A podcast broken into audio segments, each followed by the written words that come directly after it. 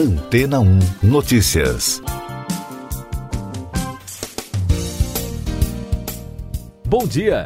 O Pentágono, a sede do Departamento de Defesa dos Estados Unidos, que fica localizada no condado de Arlington, no estado da Virgínia, confirmou a autenticidade de um vídeo registrado pelo documentarista Jeremy Corbell, que viralizou nas redes sociais. O clipe de 18 segundos, que utiliza um sistema de visão noturna, captou objetos voadores triangulares pairando sobre o convés de um navio da Marinha Americana. A porta-voz do departamento, Sue Go, em entrevista ao site Mystery Wire, afirmou que o vídeo foi feito por oficiais do navio USS Russell e que os objetos eram do tipo pirâmides voadoras. Citando fontes do governo americano, a especialista disse que os objetos não são reconhecidos como equipamento militar dos Estados Unidos e de nenhum outro país, ressaltando que os OVNIs não eram aerodinâmicos. Segundo Corbell, em postagem no Twitter, a Marinha dos Estados Unidos havia fotografado e filmado os objetos em julho de 2019. De acordo com a reportagem do Mystery Wire, inicialmente os militares que estavam no navio de guerra na costa sul da Califórnia acreditaram que as pirâmides voadoras eram drones, mas logo depois o material foi encaminhado para a Força Tarefa de Fenômenos Aéreos Não Identificados, um grupo do Departamento de Defesa especializado em analisar encontros entre militares americanos e esses objetos. Isso porque esse não foi o único evento registrado no mesmo período.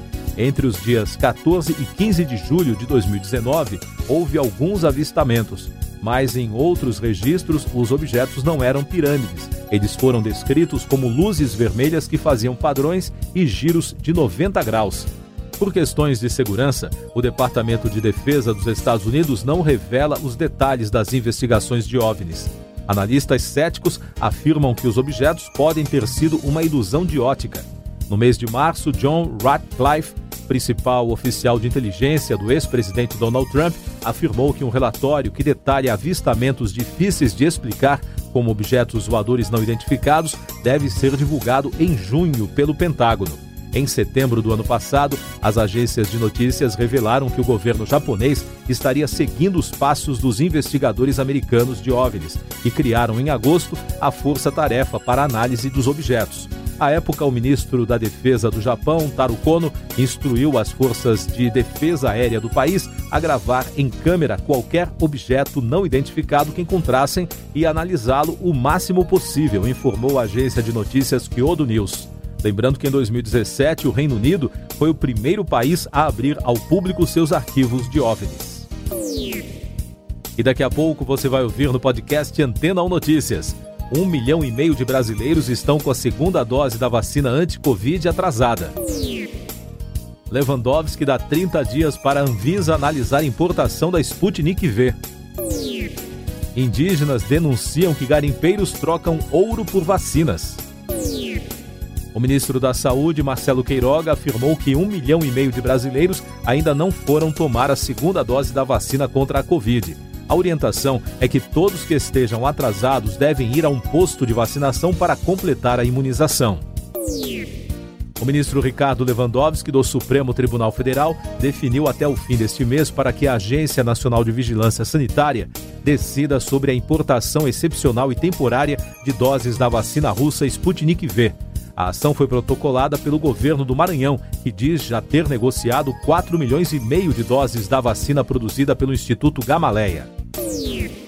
A Associação Yanomami Utucura afirmou por meio de nota que há suspeita de que servidores da Secretaria Especial de Saúde Indígena do Ministério da Saúde têm vacinado garimpeiros contra a Covid em troca de ouro extraído ilegalmente da região.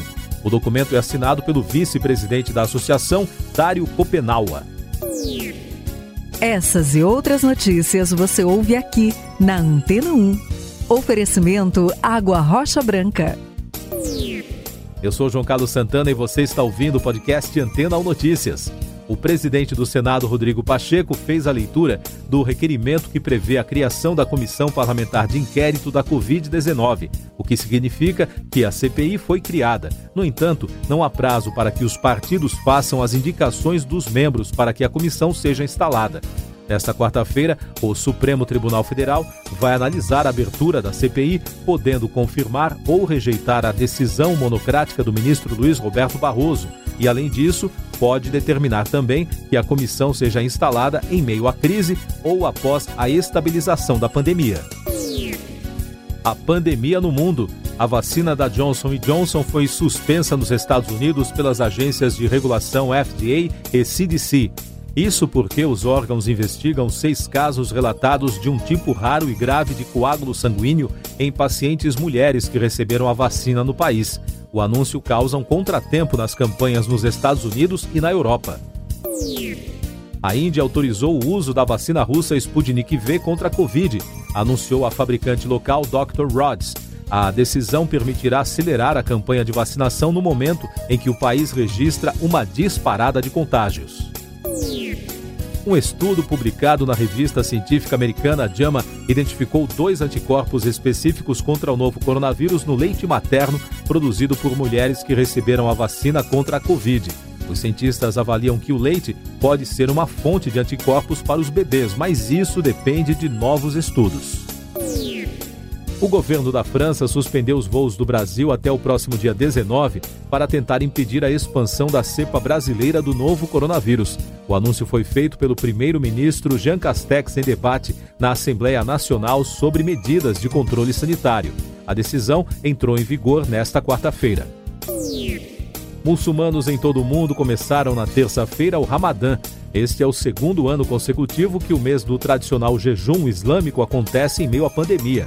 Na Indonésia, que tem a maior população de muçulmanos, as mesquitas voltaram a receber fiéis com 50% da capacidade total. Mais destaques internacionais: o representante do governo americano John Kerry visitará a China esta semana em meio ao aumento de tensões entre os dois países. O emissário especial para o clima visitará Xangai e a capital sul-coreana Seul entre hoje e o próximo sábado para os últimos detalhes da cúpula de líderes do clima convocada pelo presidente Joe Biden, que será realizada entre os dias 22 e 23 de abril. A Organização do Tratado do Atlântico Norte pediu para a Rússia interromper o acúmulo de tropas na fronteira com a Ucrânia, enquanto Moscou insiste em realizar exercícios em resposta às ameaças da aliança militar. O secretário-geral da OTAN considerou a ação injustificada, inexplicável e preocupante. Recuperação econômica global em destaque no noticiário. A economista-chefe do Fundo Monetário Internacional, Gita Gopinath, disse que a vacinação contra a Covid é a prioridade número um para os países emergentes e em desenvolvimento.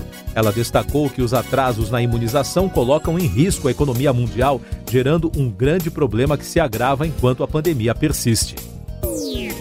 A agência de classificação de risco Fitch Ratings destacou em relatório que a retomada do crescimento econômico na América Latina não será suficiente para reparar as finanças públicas da região sem medidas fiscais estruturais. O problema, segundo a agência, é explicado pelos desafios fiscais impostos aos países da região. No Brasil, o pagamento por aproximação está virando hábito. Segundo um levantamento da Associação Brasileira das Empresas de Cartões de Crédito e Serviços, foram feitos 587 milhões de pagamentos sem contato, um crescimento de 374% em 2020 em relação ao ano anterior. Meio Ambiente. De acordo com o ministro de Minas e Energia, Bento Albuquerque, o Brasil pretende lançar neste mês um programa para o setor de biocombustíveis e está em busca por cooperação internacional para avançar no tema. O anúncio foi feito durante evento online das universidades Harvard e MIT.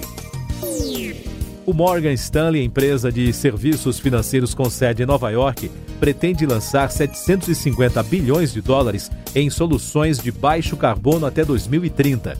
A instituição, com escritórios em 42 países, aumentará financiamento de títulos verdes e apoiará empresas de financiamento com foco em tecnologia limpa e energia renovável a pandemia no Brasil. O país registrou 3.687 mortes por Covid-19 na terça-feira e totalizou mais de 358 mil óbitos. Com isso, a média móvel de mortes no país nos últimos sete dias foi a 3.051. o número de casos chegou a 80.157 diagnósticos. Com esse resultado, o país contabiliza agora mais de 13 milhões e 600 mil brasileiros que já tiveram ou têm o novo coronavírus. E o balanço da vacinação contra a doença aponta que até quarta-feira, 24 milhões 433 mil e 64 pessoas já receberam a primeira dose da vacina contra a Covid. O número representa 11,54% da população. A segunda dose já foi aplicada em 7.717.785 pessoas, 3,64% da população do país, em todos os estados e no Distrito Federal. A Federação das Santas Casas e Hospitais Beneficentes do Estado de São Paulo alertou para o desabastecimento de anestésicos e medicamentos do kit intubação em 160 hospitais de um total de 300 da rede de associados, essas unidades têm de 3 a 5 dias de estoques. Após esse período, também começam a ficar escassos os antibióticos. Último destaque do podcast Antena ou Notícias, edição desta quarta-feira, 14 de abril. O cantor Mick Jagger apresentou aos fãs na terça-feira a nova música Easy Sleazy, escrita pelo compositor durante o lockdown. A faixa em que também toca guitarra conta com a colaboração do baterista da banda Foo Fighters, Dave Grohl. A letra da música faz uma reflexão do ponto de vista do cantor sobre a vida que todos temos vivido em tempos de pandemia. Siga nossos podcasts em antena1.com.br. Este foi o resumo das notícias que foram ao ar hoje na Antena 1.